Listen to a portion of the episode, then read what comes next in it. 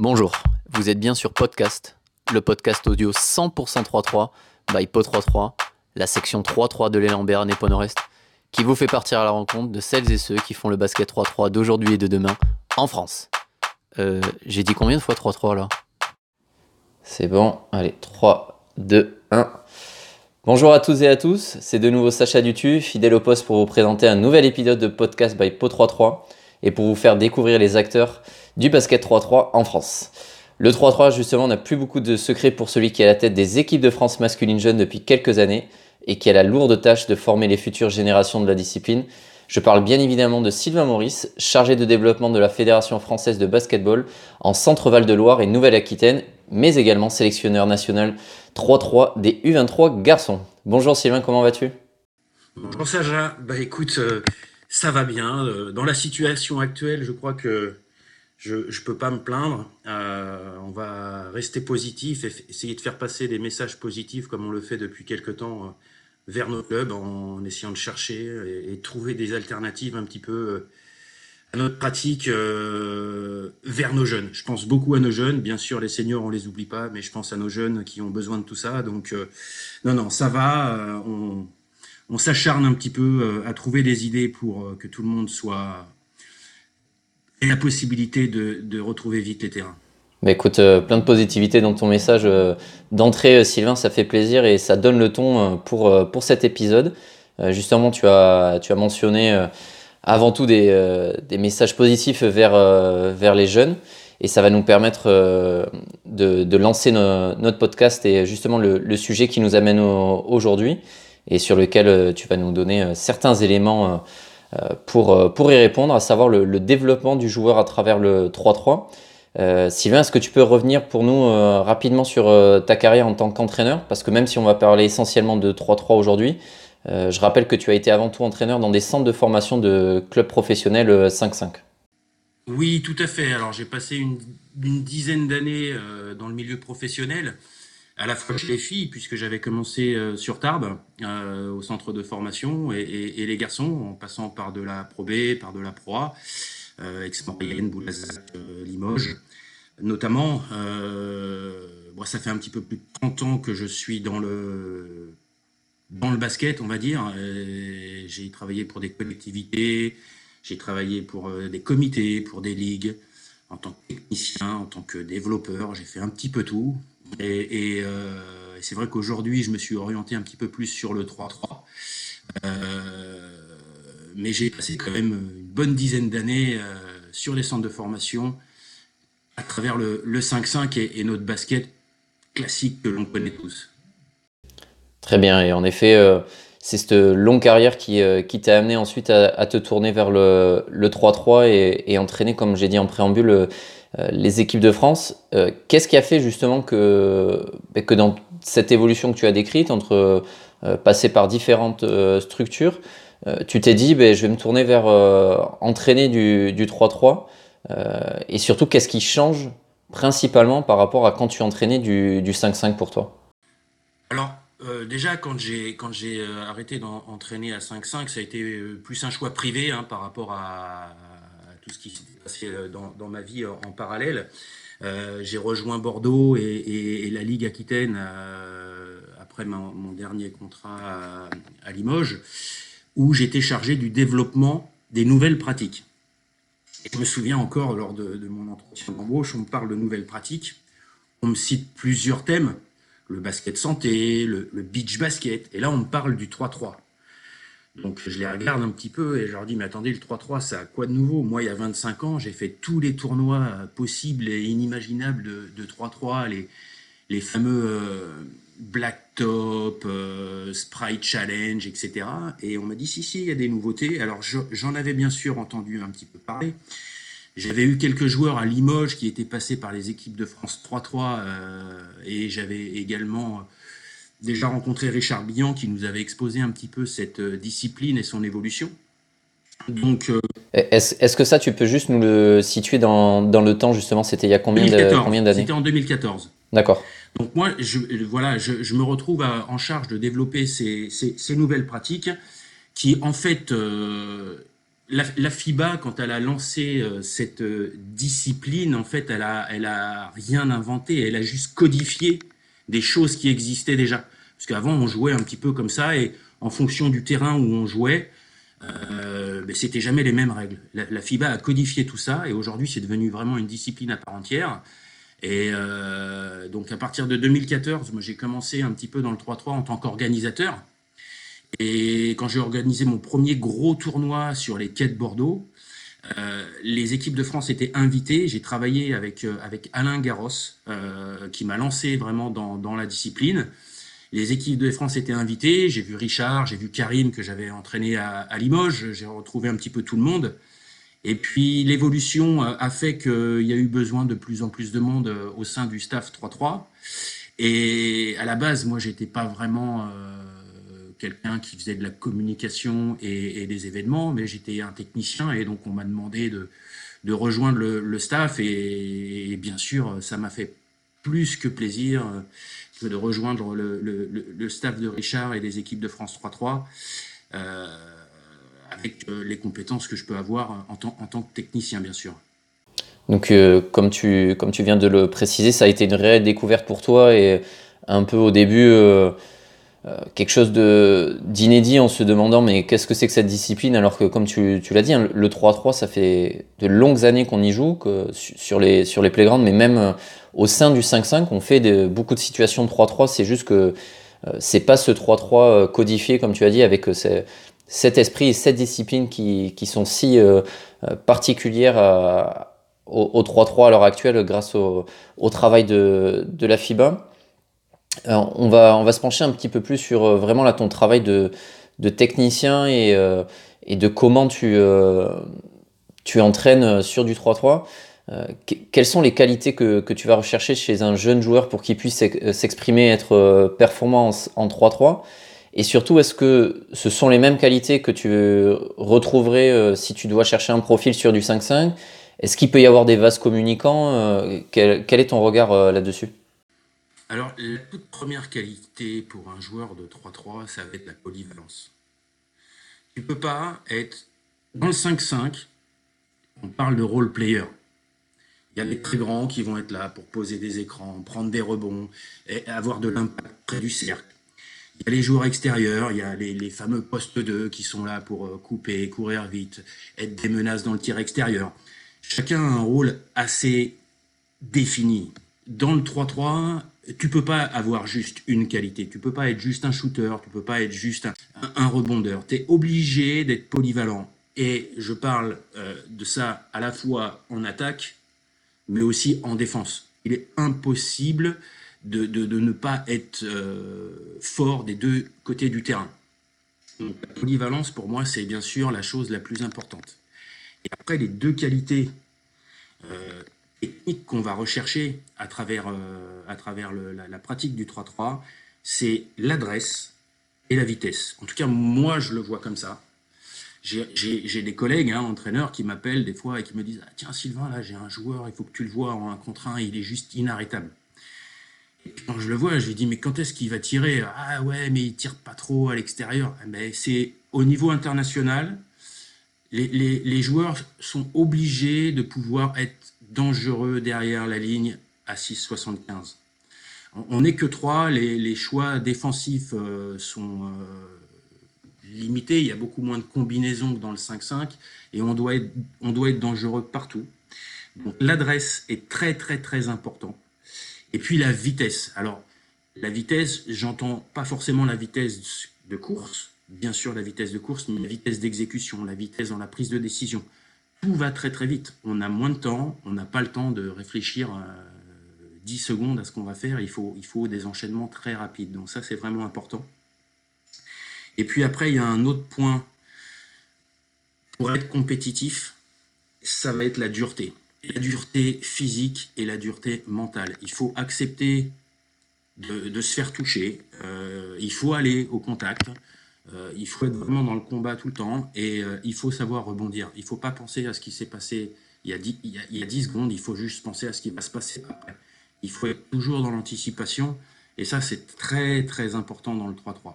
Ça l'est également dans le 5-5, mais dans le 5-5, on peut très bien jouer à haut niveau en n'ayant pas toutes ses qualités, mais en ayant justement un rôle au sein d'une équipe. C'est ce que j'allais te.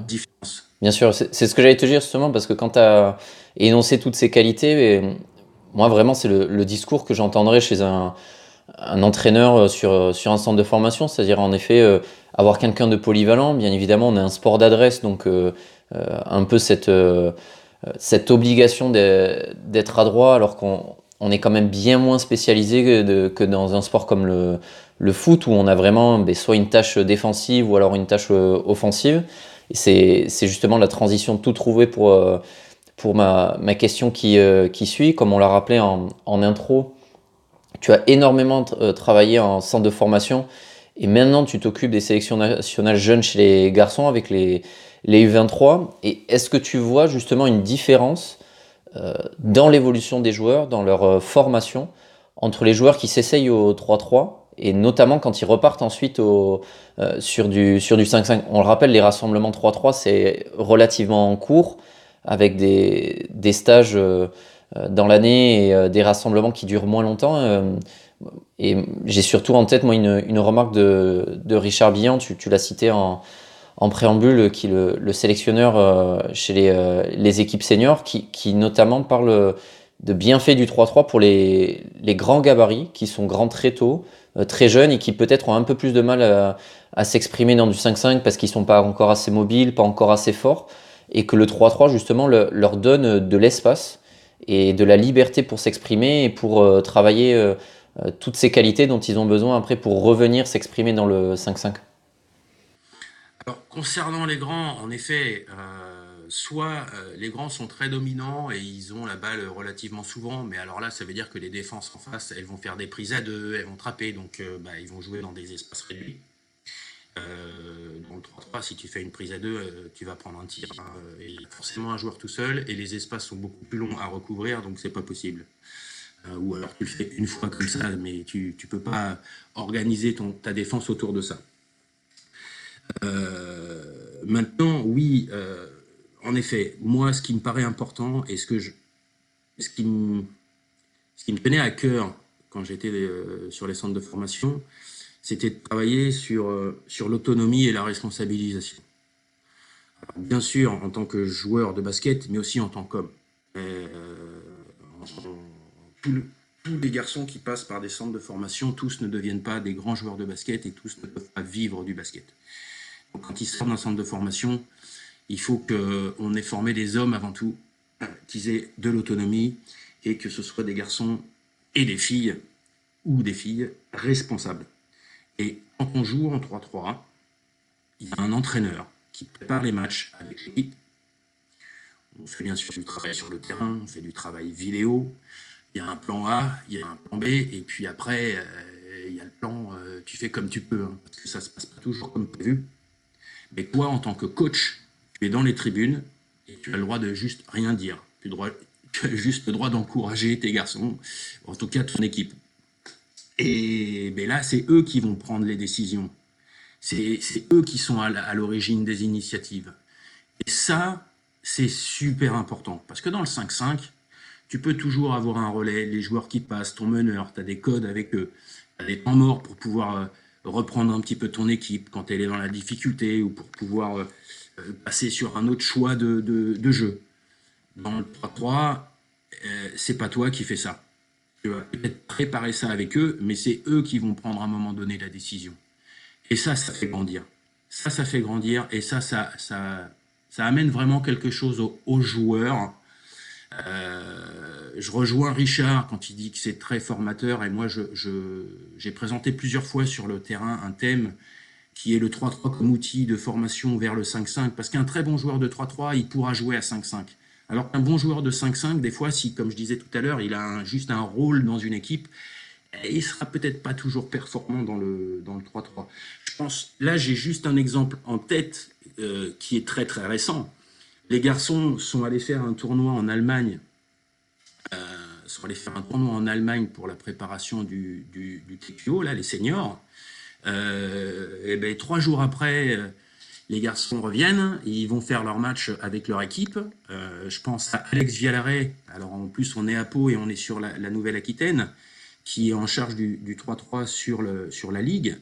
Alex Vialaret qui joue au JS à Bordeaux, il revient, il s'entraîne deux heures avec ses coéquipiers et il nous fait la meilleure performance de la saison, de sa saison, mais même la meilleure performance de, de sa vie. Il vient, il vient de passer une semaine en 3-3, et là, il nous fait un 33 d'éval avec euh, une ligne de stats extraordinaire. Je l'ai noté parce que c'était dingue. C'était du 23 points, 8 rebonds, 7 passes décisives, 4 interceptions, un truc euh, polyvalent.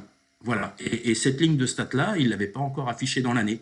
Alors, je ne sais pas si c'est parce qu'il revient d'un stage d'une semaine de 3-3, mais n'empêche qu'on a quand même beaucoup d'exemples comme ça où après un stage ou après une compétition, euh, les filles ou les garçons font euh, des, des, performances ou des saisons euh, autres que ce qu'ils avaient fait par le, par le passé. Et cet exemple, en effet, il est hyper pertinent, Sylvain, et comme tu l'as dit, on est, on est ravis pour, pour Alex. on est un peu chauvin, hein. on, va, on va défendre nos, nos joueurs et, et, les gens issus du, du Grand Sud-Ouest, et c'est vrai que ça fait plaisir de, de voir l'épanouissement de, de, ce genre de, de joueurs. Et moi, c'était la suite de ma question, justement. Est-ce est que tu as d'autres exemples avec des, des joueurs qui, sont, qui ont été un peu plus jeunes, en, on va dire encore en formation, dans, dans des centres de formation? On le rappelle, tu es, sélectionneur sur, euh, sur les équipes U23. Est-ce que tu as d'autres exemples euh, Moi, je les ai en tête, mais je veux les, entendre euh, de, de, ta bouche, justement, qui, qui sont venus par le 3-3, qui étaient peut-être un peu sortis des radars euh, après les équipes de France jeunes ou euh, en sortie de, euh, de des équipes U18 et, qui là reviennent un peu au premier plan avec bah, une autre façon de, s'exprimer à, haut niveau avec le 3-3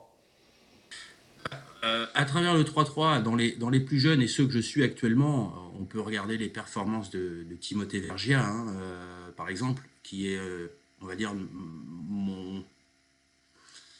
meneur de jeu, s'il y en a un, en tout cas, il faut qu'il y ait quelqu'un qui puisse euh, prendre des décisions euh, rapidement et j'ai entièrement confiance en Tim par rapport à ça.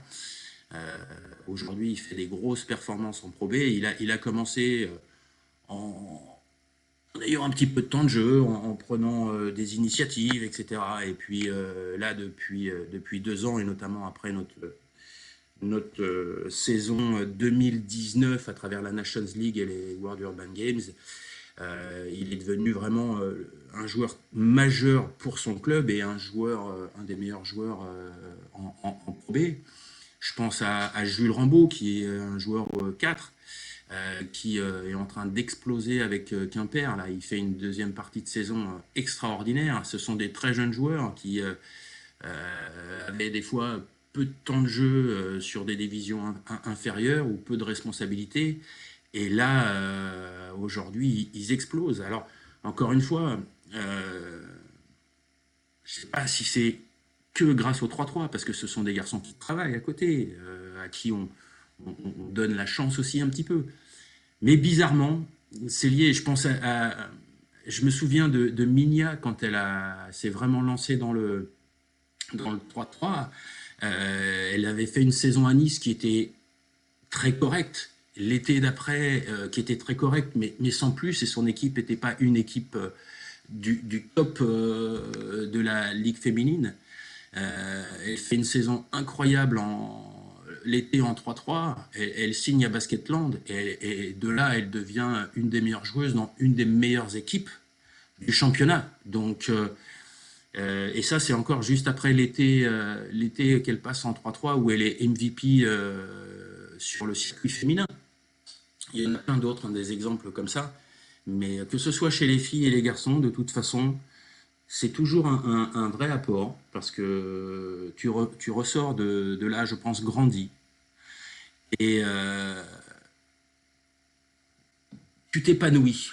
Quand tu es épanoui, euh, tu es, beaucoup moins euh, dans la retenue.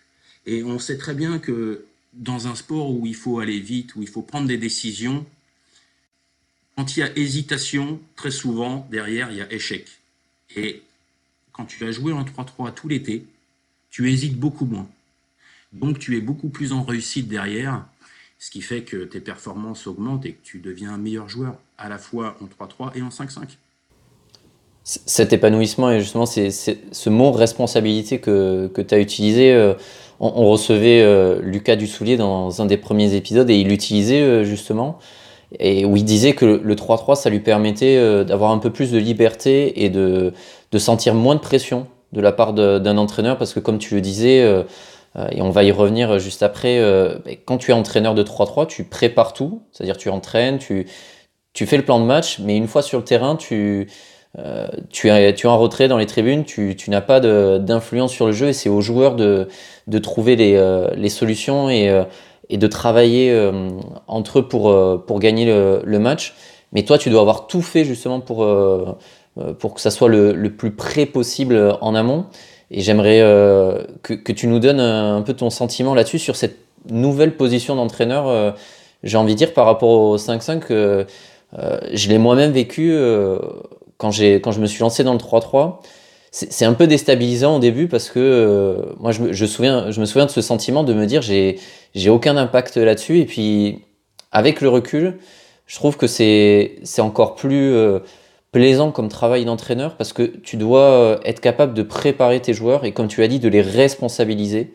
Donc, moi, j'aimerais avoir ton, ton retour d'expérience là-dessus, justement, cette transition entre être entraîneur sur un banc de 5-5 et au bord du terrain, et être cet entraîneur de 3-3 dans les tribunes qui, qui peut uniquement encourager et, qui, qui aura, j'ai envie de dire, fait au mieux pour préparer ses joueurs euh, avant la rencontre. Oui, alors, moi, par rapport au 3-3, il y a, y a, une chose que j'apprécie énormément, c'est euh, ça va être tout ce qui est jeu rapide et, jeu de transition. C'est essentiel pour, euh, pour la réussite et pour la performance euh, de tes équipes. Donc on, travaille dans la préparation, on travaille énormément sur la codification de notre, de notre jeu de transition. Et ça, c'est quelque chose qui est vrai pour tout le monde en fonction des qualités des joueurs. Les joueurs qui sont plus habiles avec la balle dans le dribble, ceux qui le sont un petit peu moins, on essaye de, de mettre quelques options. Donc on travaille énormément autour de ces options pour pouvoir aller très très vite et ne pas hésiter. Parce que c'est quand même euh, plus de la moitié des ballons joués. Parce que les check balls avec des situations de départ arrêté, finalement, il n'y en a pas tant que ça. Donc il faut être très très bon sur le jeu de transition. C'est quelque chose qu'on travaille énormément. Et après, sur le reste, euh, alors on a des, on a des fameux checks euh, communs entre les seniors, les U23, les U18, etc., pour qu'on puisse se retrouver. Et, et, quand on travaille ensemble, puisqu'on travaille énormément de manière intergénérationnelle. Mais euh, une fois qu'on prépare nos compétitions respectives, euh, moi je prends mes garçons et je vois avec eux sur quel mouvement ils ont envie de jouer. Euh, je les connais, je les ai, vus, j'essaye de regarder les matchs qu'ils font dans l'année, je vois où sont leurs qualités, donc j'ai bien une idée un petit peu de comment on peut les faire jouer, mais je veux que ce soit validé avec eux. Je ne vais pas mettre un check en place s'ils se sentent pas à l'aise. C'est l'idée. L'idée, c'est que eux soient à l'aise avec ce qu'on fait. Donc, euh, on échange énormément là-dessus. Et puis, on va valider le fait de jouer sur telle position de départ, avec euh, tel type de sortie. Est-ce qu'on va faire euh, un écran non porteur ici? Est-ce qu'on va faire un pic sortant ou un pic rentrant? Est-ce que voilà, ça c'est vraiment des choix qu'on va faire avec les joueurs pour les mettre dans les meilleures dispositions possibles quand on travaille sur notre équipe. Et puis après, le rôle, le rôle qu'on peut avoir, et qui est très important euh, dans les compétitions, bah, c'est bien sûr de regarder les, qualités des adversaires et de les, et de les limiter euh, à travers un petit peu les, choix défensifs qu'on va faire sur des orientations, sur quel type de joueur on va mettre, quel type de, passe on va couper. Euh, voilà, ça c'est quelque chose de très très important. Alors je dis pas qu'on le fait pas dans le 5-5, mais vu qu'il y a moins de possibilités de collaboration, à un moment donné, il faut, il faut être très bon dans les choix et, euh, et encore une fois, ne pas être dans l'hésitation. Parce que toute hésitation, euh, de toute façon, ça, c'est un échec à la fin.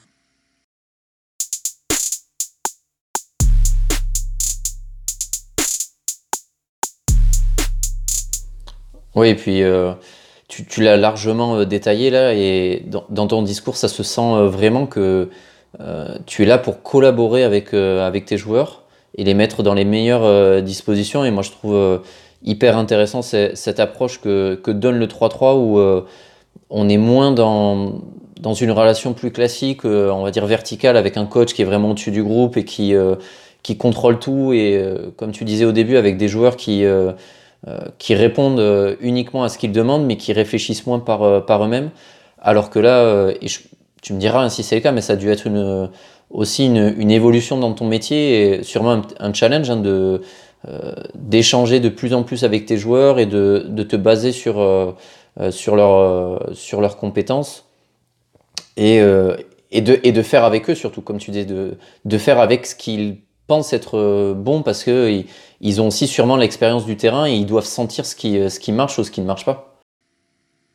Exactement. Alors, quand tu es, tout nouveau ou quand tu es très jeune, c'est difficile de, comprendre tout, de faire tous ces choix. Donc, il faut bien sûr, avec des, si tu commences à travailler avec des U15 ou des U18, il faut, il faut vraiment les accompagner euh, peut-être un petit peu plus. Mais, mais, mais après, là, euh, avec les, les, U21, les U23, euh, l'idée c'est qu'ils soient compétitifs euh, à, travers, à travers ce qu'ils sont eux en tant que joueurs ou joueuses.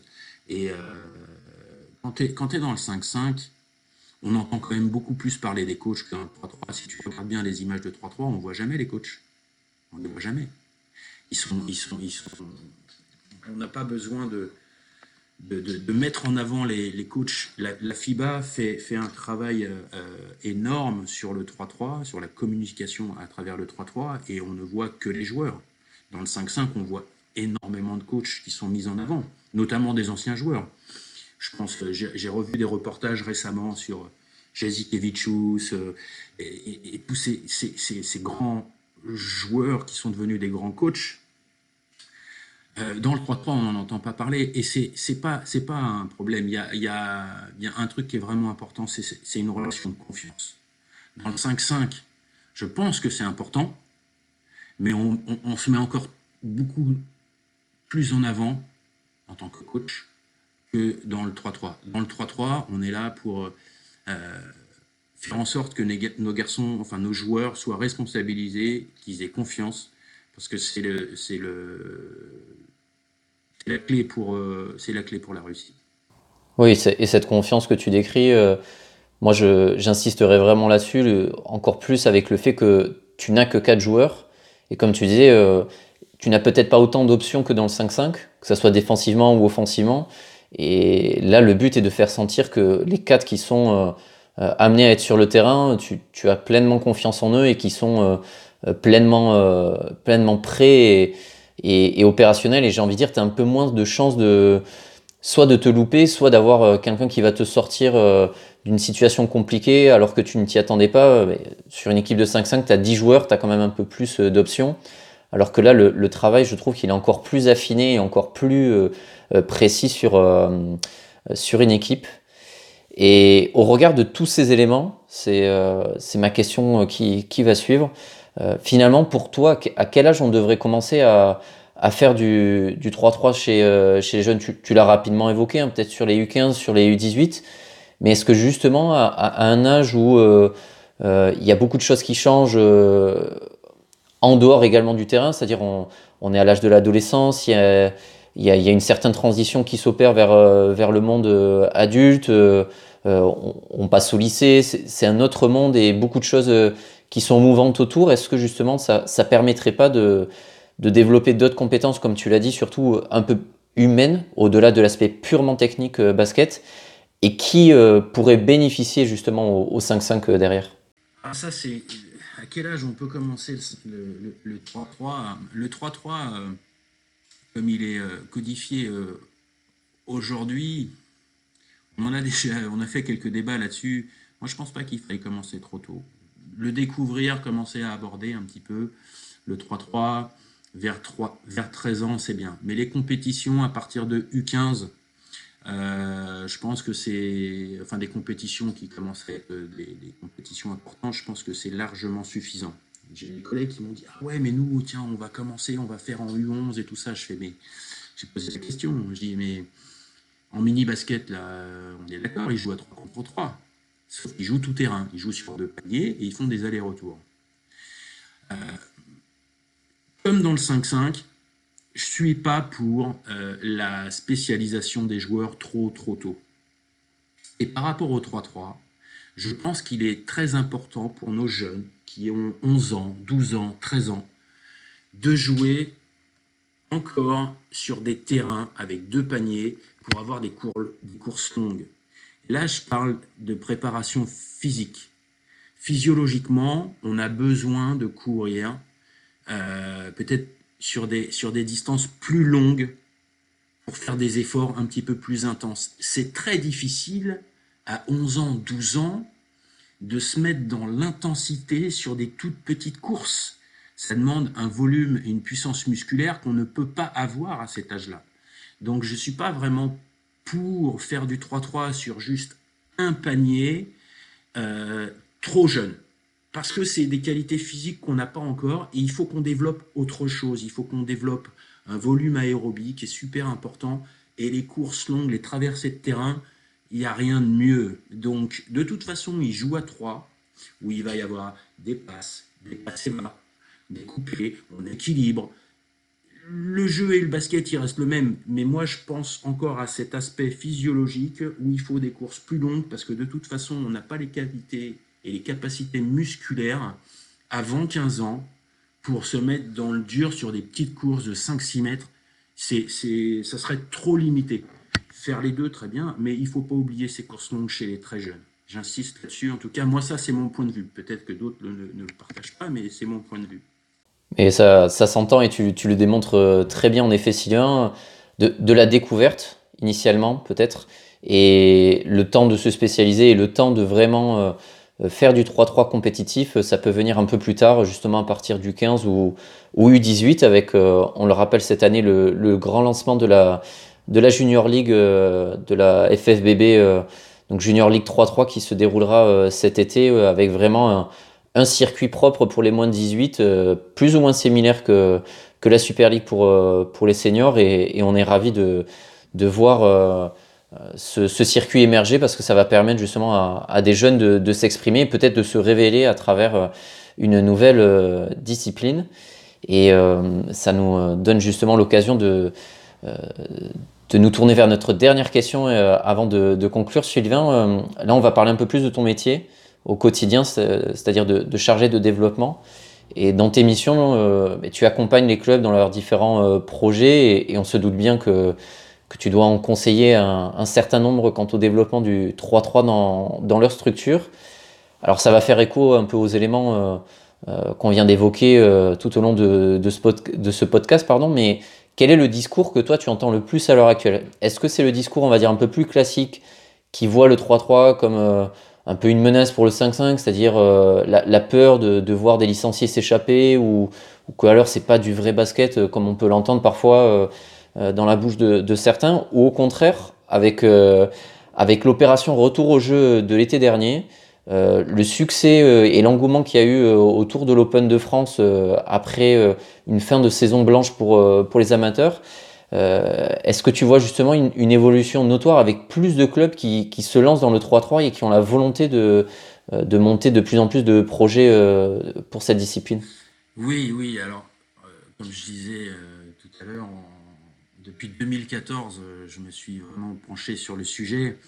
D'ailleurs, moi, je suis chargé de développement euh, pour la fédération euh, au sein de la, commission soutien au club. Et je dis bien, je suis chargé de développement 3.0. C'est-à-dire que je vais pouvoir parler de 5.5, je vais pouvoir parler de 3.3, mais également de vivre ensemble. Euh, maintenant, du fait que je m'occupe du 3 depuis très longtemps sur le secteur, que je m'occupe également des équipes de France, on m'a mis un petit peu cette casquette, mais j'aime bien rappeler que c'est vraiment 3.0 euh, dans, ce que je fais tous les jours. Mais, l'évolution du discours de, depuis 2014 à aujourd'hui, il évolue. Très vite, mais il évolue. J'ai entendu, mais c'est quoi ton, ton, basket à 3 C'est ce que j'ai entendu très très longtemps. Ton basket à 3 c'est, de quoi on parle? Moi, ce que je veux, c'est parler de basket. Ce que je veux, c'est que, comme je le disais tout à l'heure, les jeunes, ils s'amusent. Si on peut faire retrouver les terrains aux jeunes le plus vite possible, ce sera ce qui me fera le plus plaisir. Mais, mais ça évolue quand même parce que, ben, avec la situation actuelle, le fait que les compétitions de 5-5 euh, soient arrêtées depuis maintenant un an, qu'on n'ait pas accès à des salles euh, fermées, donc je pense au gymnase, qu'on puisse faire un petit peu de pratique extérieure, euh, qui est très liée à la pratique du 3-3. Aujourd'hui, il y en a quand même beaucoup qui se disent bon, mais, finalement, on va peut-être un petit peu s'intéresser à cette pratique. Et j'ai des, des, anciens qui, avec qui j'ai de très bonnes relations. On n'est pas obligé de toujours être d'accord. Moi, ça, au contraire, ça me fait avancer quand je suis pas d'accord avec certains, puisqu'on échange et puis on, réfléchit et on essaie de toujours trouver euh, quelque chose pour progresser. Mais euh, à travers cette pratique, moi, ce que j'ai toujours expliqué, c'est que euh, quand tu joues au basket, tu peux pas être concurrent déjà. Tu, tu, es, tu fais partie de, de d'un groupe de, pratiquants à travers cette balle orange que tu vas lancer vers un panier. Euh, balle orange ou jaune et bleu, peu importe. Euh, quand on a relancé un petit peu plus la machine il y a 2-3 ans avec la Fédé autour de la pratique du 3-3, on nous a dit ouais, il faut qu'on trouve des nouveaux licenciés à travers cette, cette pratique. Je ne sais pas si on va trouver énormément de nouveaux licenciés. Il y a beaucoup de pratiquants, 3-3 en extérieur, mais, mais quand on est licencié, ça veut dire qu'on pratique régulièrement le basket dans une structure affiliée. Moi, là où je pense qu'on doit être euh, vraiment attentif, c'est surtout le turnover qu'on a sur les licenciés. Ce qu'il faut savoir, c'est que tous les ans, il y a plus de 30% des licenciés qui de, licenciés qui arrêtent le basket et d'autres qui commencent. Si on arrivait à réduire ce turnover, là, je pense que bah, les clubs verraient un petit peu moins le, basket 3-3, euh, qui n'est pas classique, en tout cas qui n'est pas la forme qu'ils connaissent depuis 10, 20, 30, 40, 40 ans, 50 ans. Euh, euh, moins comme, comme, comme de la concurrence, parce que si on a du turnover comme ça, c'est certainement que bah, on se retrouve pas euh, à, travers la, pratique. Il y a des choses qui nous plaisent pas. Quand tu es 9e ou 10e, que tu fais une heure et demie de route et que tu joues 3 minutes, euh, une fois, deux fois, trois fois, bon, tu te dis, je me suis engagé pour l'année, donc je continue. Et puis, euh, l'année d'après, peut-être que tu reviens pas au club et tu arrêtes le basket. Ce que j'ai vu à travers les compétitions de 3-3 sur les deux dernières années, et notamment les championnats qui ont été lancés, je me souviens d'une, d'une après-midi passée en, Charente-Maritime où j'ai vu des.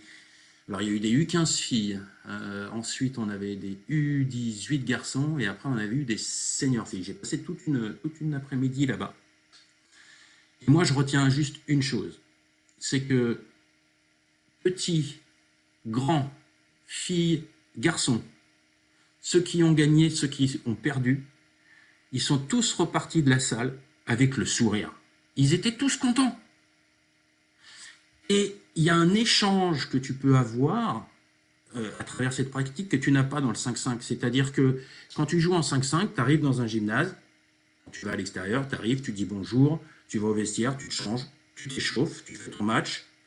À la fin du match, euh, on t'offre un petit goûter avec quelque chose à boire. Et puis tu repars et tu as pu discuter, allez, 5-10 minutes.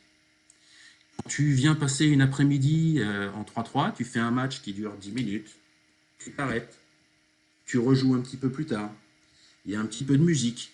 Et entre, les, entre chaque match, ben, ça te permet de discuter, d'échanger. Et le côté euh, convivial de cette pratique, il n'a rien d'égal.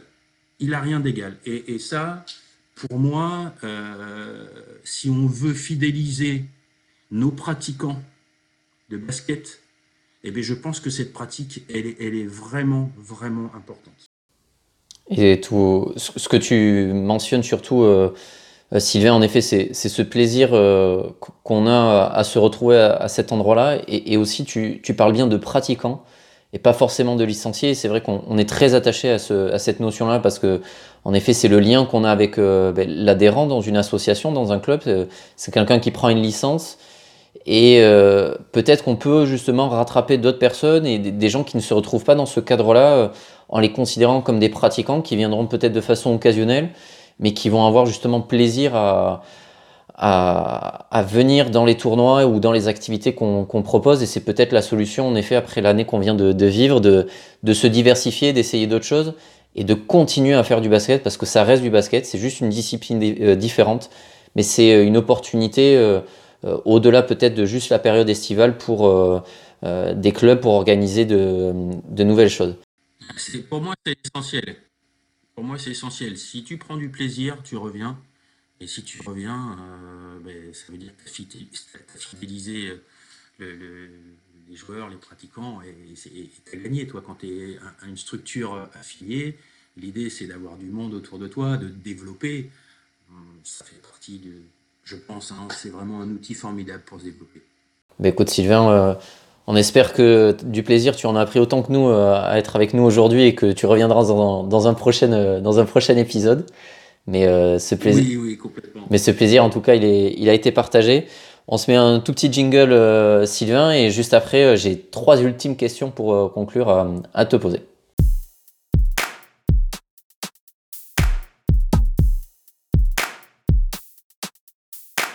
Alors, on va conclure avec Sylvain Maurice pour ce podcast.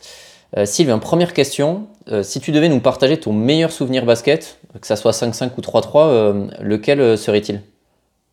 Je sais que la question est dure, mais euh, il va falloir faire du tri. Ouais, ouais, alors j'en ai, j'en ai beaucoup. Alors, déjà, avant tout, euh, j'espère que vous avez compris à travers les messages, euh, ce que j'ai pu vous dire sur les questions précédentes. les meilleurs souvenirs, ça a toujours été grâce à une, forme d'aventure humaine assez extraordinaire. Alors, je vais, je vais, garder le tout dernier, je vais garder le tout dernier et qui est dans le 3-3. Mais je pense un groupe de filles de, moins de 13 ans en sélection que j'ai eu euh, quand j'étais dans le Tarn-et-Garonne. Je pense à des équipes de National 3 ou National 2 où on a fait des, saisons incroyables avec euh, pas forcément les meilleurs joueurs du monde.